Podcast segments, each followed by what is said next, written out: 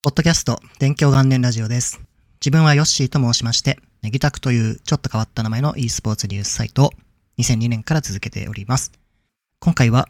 タクティカル FPS バロラントの公式大会が埼玉スーパーアリーナで開催されると発表されたことについてのお話です。非常に驚きのニュースだったんですが、現在ですね、2022 VALORANT Champions Tour Challengers Japan Stage 2という大会が開催されてます。ちょっと長いんで、次は VCT と略して話していきたいんですが、こちらは次のですね、国際大会、マスターズと呼ばれてるんですけども、こちらに出場する日本代表1チームを決定する日本予選という位置づけの大会になります。このプレイオフには8チームが出場して日本代表を決定するんですが、この会場がなんと埼玉スーパーアリーナになることが発表されました。で前試合埼玉スーパーアリーナというわけではなくて、プレイオフが5日間あるんですけども、その Day4 のアッパーファイナルとロワーファイナルというですね、要は決勝戦に行く2チームを決める試合2つと Day5 最後の日本代表を決める決勝戦がこの埼玉スーパーアリーナで実施されます。これまでの日本の FPS の歴史においてオフライン大会が埼玉スーパーアリーナで開催されたことはありません。ですのでこれが本当に初の出来事になります。会場の最大収容数は3万7千人くらいという大きな会場なんですが、今回はですね、2日間で2万人規模で実施するということが発表されています。なので1日あたり1万人くらいの来場者が見込まれていて、これもすべてチケット制なのでお金を払って見に来るっていうお客さんが来ることになります。ちなみに5月に開催されたレイジバロラントっていうですね、オフラインイベントがあったんですが、こちらは2日間で1万3000人の動員がありました。これも全部有料チケット制だったんですが、それよりも7000人くらい多い規模での展開になります。この埼玉スーパーアリーナで e スポーツのイベントが行われたこと自体は過去にありまして、格闘技の RIZIN というイベントがありますが、その中の一つですね、出し物の一つとして、鉄拳7の日韓エキシビションマッチが行われたということがありました。今回はそれとは異なる形で、 VALORANT の公式大会が単独で埼玉スーパーアリーナで開催するということになります。ですので e スポーツとしても FPS としても埼玉スーパーアリーナでの単独開催っていうのは今回がですね、初の出来事だと思います。で、規模としても過去最大で FPS のイベントとか大会やると大きな会場っていうと大体、まあ仮メッセで他のイベントと共催みたいな形も多いんですが、あとは FPS だと2019年にレインボー6の世界大会っていうのが愛知県の愛知スカイエキスポっていう国際展示場なんですが、そこで開催されたっていうことがありました。これも会場の規模的にはかなり大きいものだと思うんですが、自分はこの会場には行っていなかったんで、お客さんがどのくらい入ってたとか、そういうことはちょっとわからない感じです。で、今回、埼玉スーパーアリーナで VCT をやるっていうのがですね、ものすごい重要なことだと思ってます。まずですね、この VALORANT のシーンにおいても、この埼玉スーパーアリーナみたいな会場でお客さん1万人1万人の合計2万人入れてやる大規模のオフライン大会っていうのは世界規模でも多分初めてになります。下手したらですね、この日本予選ファイナルの方が次にやる国際大会がデンマークで実施するんですけども、それよりも大きいというか大規模っていう可能性すらあるんじゃないかなと思ってます。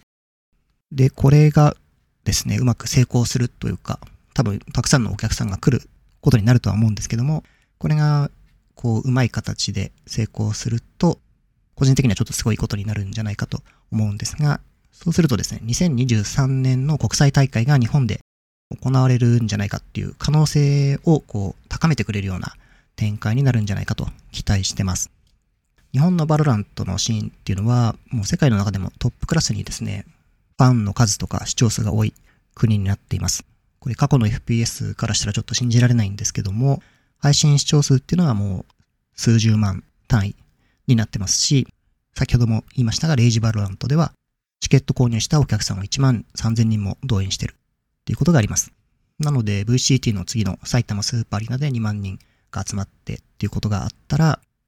もうこれはちょっと日本のマーケットっていうのをライアットゲームスとしても無視できないっていうことになるので、2023年の国際大会多分いくつかあるんですが、その中の一つが日本っていうことになる可能性っていうのはすごく高いんじゃないかと思いますね。で、海外のトッププロたちも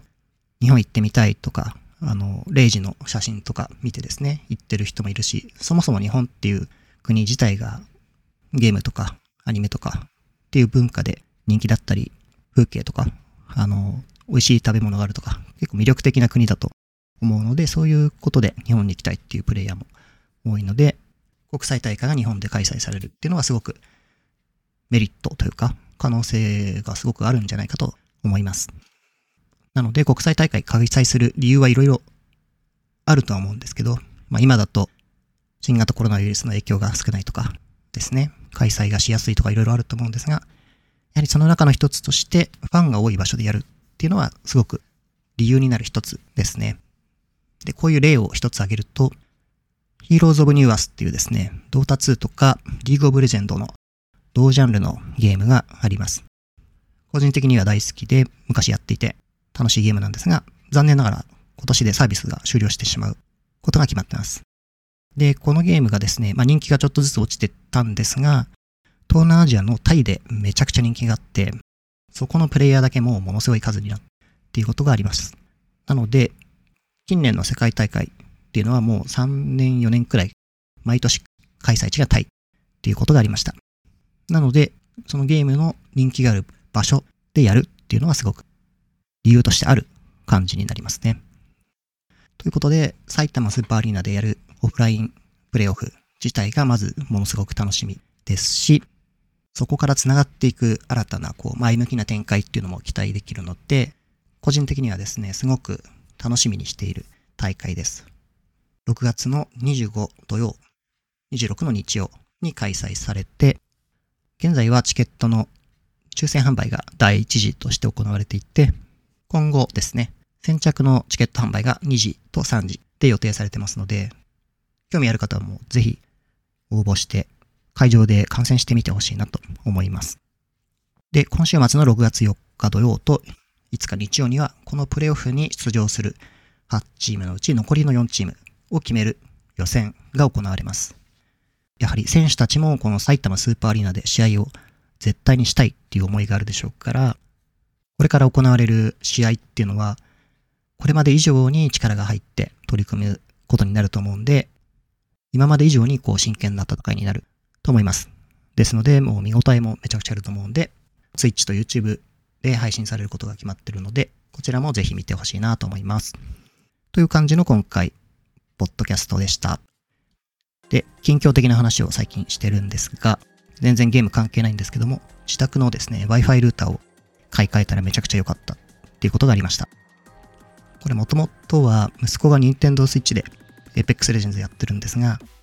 別の部屋でやってるんですけど、なんかこう電波がすごい弱いからなんとかしてくれっていう話をされてました。で、半年くらい前になんか古希みたいなのを追加したんですけど、こう電波がなんか強くなるっていうのがあまりそんなに効果がなくって、で、また最近そういうことを言ってたんで、じゃあもうこの Wi-Fi ルーター自体古いからもう全部変えようかなと思って悩んだ結果、TP リンクの DECO X50 ってやつを買いました。で、これがめちゃくちゃ良くて、